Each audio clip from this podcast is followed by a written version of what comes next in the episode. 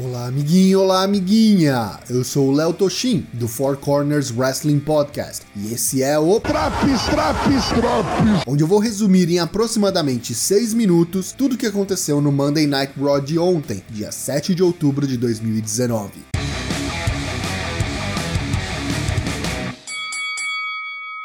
Depois da nova intro do Raw, somos imediatamente apresentados a uma briga que já está acontecendo no ringue entre Rusev, Randy Orton e Baron Corbin.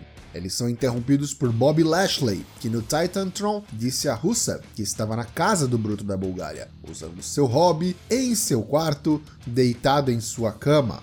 Lana junta-se a Lashley e diz: tudo que tínhamos agora está em meu nome. Eles vão para debaixo dos lençóis e as luzes se apagam. De volta ao ringue, Rusev está desolado, enquanto Corbin e Orton riem da situação e de Rusev. O homem traído vira uma pilha de fúria e libera suas frustrações destruindo a víbora e o novo rei do ringue. Lashley deve se juntar ao time Flair no combate 5 contra 5 contra o time Hogan no Crown Jewel.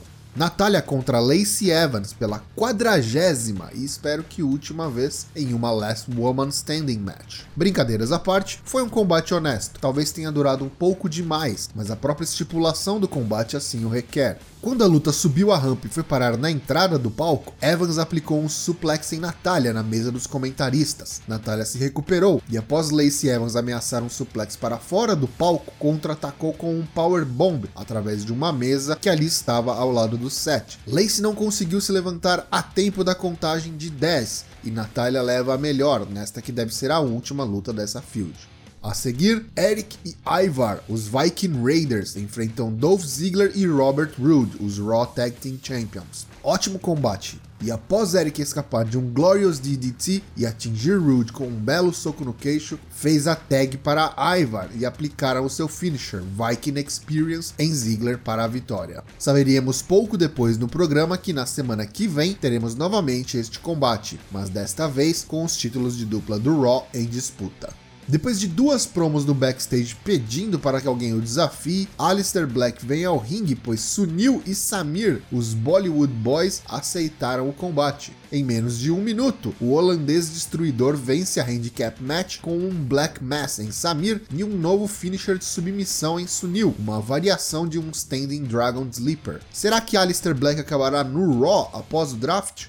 Em um combate que, apesar do resultado previsível assim que anunciada, DLC e a Lucha House Party entregaram um belo espetáculo. Entre os diversos divertidos spots, especialmente por parte dos luteadores, destaque para o Triple Moonsault da terceira corda para fora do ringue. A vitória para o OC veio após AJ Styles acertar Kalisto com seu Phenomenal Forearm e após o combate, o trio continuou atacando Gran Metalik e Lince Dourado. Este último que acabou sendo vítima de um Styles Clash aplicado da segunda corda. Cuidado com esse move aí, AJ Styles. Em um Miss TV, que nosso anfitrião recebeu a campeã feminina do Raw, Becky Lynch, e a nova campeã feminina do SmackDown, Charlotte Flair, tivemos a esperada troca de farpas, onde uma diz que é 10 vezes campeã e a outra diz que ao menos os reinados dela significaram algo. Ambas são interrompidas pelas já anunciadas desafiantes da noite, as novas campeãs de duplas femininas, Asuka e Kairi Sane, as Kabuki Warriors elas cortam uma promo 100% em japonês, confirmando o completo heel turn. Correm ao ringue e a pancadaria começa entre as quatro. Após os comerciais, temos a oficialização e início do combate de duplas. Gostei muito desse combate, já era hora de deixarem Kairi e Asuka mostrarem seu potencial individualmente e como dupla no main roster. O histórico de Asuka com Beck e Charlotte também contribuiu bastante para o clima do combate. Quando Beck colocou Kairi no Disarmor e parecia que seria o fim, Asuka entra no ringue e mais uma vez usa o Green Mist em Beck, cegando-a momentaneamente, tática usada na noite anterior para capturar os títulos. Kairi se aproveita do momento e faz o rolamento para a vitória das japonesas. Após o combate, Alexa e Nikki, as ex-campeãs de duplas, correm ao ringue e atacam Asuka e Kairi, declarando que essa rivalidade entre elas ainda não acabou. Em uma luta intitulada Pré-Draft Showcase, Ricochet venceu Apollo Cruz em menos de 4 minutos, mas como esperado, em um combate muito rápido e com diversas demonstrações atléticas e de agilidade de ambos competidores. Ricochet irá para o SmackDown? Gostaria de rapidamente comentar que a WWE levou cerca de duas horas e meia para mencionar o desastroso main event do Hell in a Cell na noite anterior. E isso só veio na forma de um vídeo package resumindo o acontecido e só. Nada de Seth Rollins ou Find na noite de hoje. Uma bela varrida para debaixo do tapete depois da gigantesca reação negativa do público e da mídia especializada. Mas, como tem draft começando nessa sexta-feira, aperta o botão de reset e está tudo certo, né, WWE?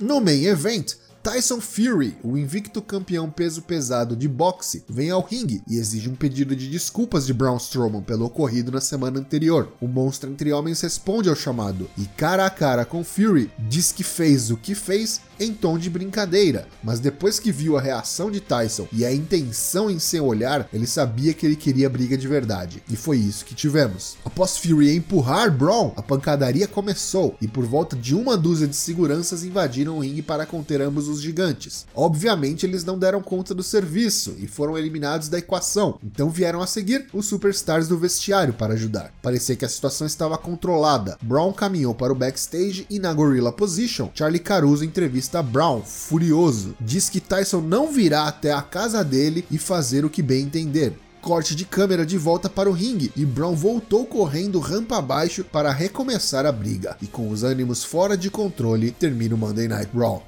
E aí, o que você achou dessa edição do nosso resumão do Raw? Mande no seu feedback, ele é muito importante para nós. Você pode ouvir todos os episódios do Draps e do Four Corners Wrestling Podcast no nosso site, 4corners.com.br, ou também no Spotify, Apple Podcasts, Podbean ou no seu agregador preferido, assinando o nosso feed. Siga-nos nas redes sociais e nos vemos na quinta-feira com o Draps AEW vs NXT.